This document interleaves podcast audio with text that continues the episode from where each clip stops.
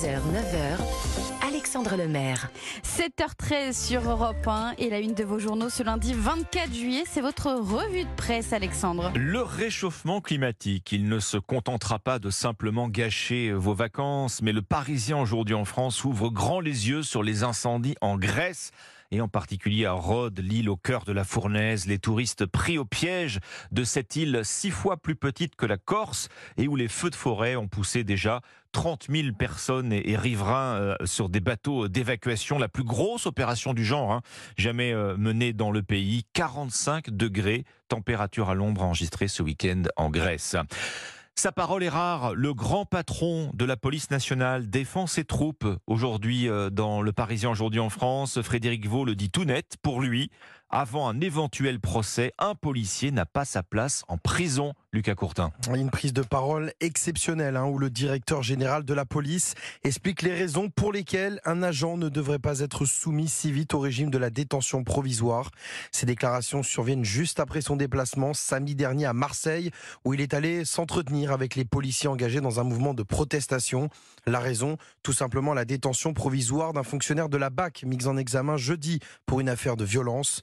Sur place, Frédéric Vaux est venu leur apporter un message de soutien, notamment de la part du ministre de l'Intérieur. Et il en a profité aussi pour leur parler, mais surtout pour les écouter. Il comprend l'émotion et la colère de ces policiers, mais préfère laisser la justice faire son travail. En revanche, il déplore un manque de moyens techniques et judiciaires pour que ce fonctionnaire de police retrouve la liberté. Le savoir en prison m'empêche de dormir. Ce sont ces mots, des mots forts, qui pourraient être vite inaudibles pour une grande partie du public.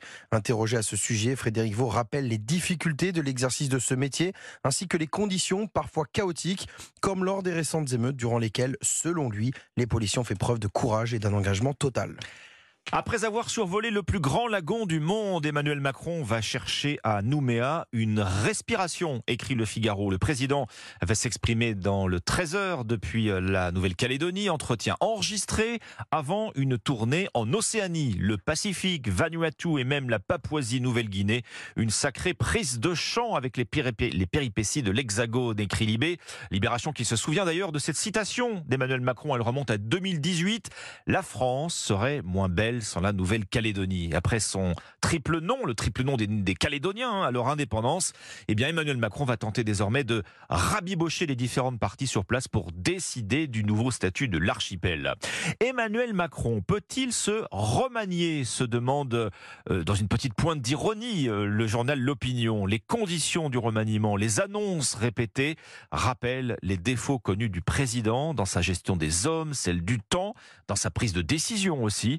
L'opinion rappelle aussi fort à propos les regrets du député macroniste Gilles Legendre, prononcés ici même, d'ailleurs la semaine dernière euh, sur Europe 1. Les Français ne se retrouvent plus dans la manière dont ils sont gouvernés, a déclaré euh, Gilles Legendre à notre micro. Le Figaro euh, se penche ce matin sur le trafic et l'usage de drogue, un fléau qui s'étend maintenant aux petites et moyennes villes. Le quotidien vous propose même un, classement des, communes les plus touchées par la drogue. Compiègne en tête dans l'Oise, suivi de Montreux et de Puteaux en région parisienne. Même les petites villes sont touchées, à l'exemple dans ce classement euh, de, Palavas-les-Flots. Enfin, Jonas Vingegaard, il se taille une belle place dans la presse régionale ce matin pour sa deuxième victoire consécutive. Il a survolé le Tour de France, constate la Nouvelle République, en mode triomphal, complète euh, Midi Libre. Il a tout simplement écrasé ce Tour de France pour la Charente Libre. Une victoire écrasante, oui, et même sans émotion, conclut euh, moins enthousiaste encore euh, le Figaro. Allez, une chance pour l'émotion encore, euh, car maintenant, place aux femmes, rappelle Ouest France, c'est le Tour de France féminin jusqu'au 30 juillet. Voilà pour l'essentiel donc de ce que vous retrouvez ce lundi matin dans vos quotidiens.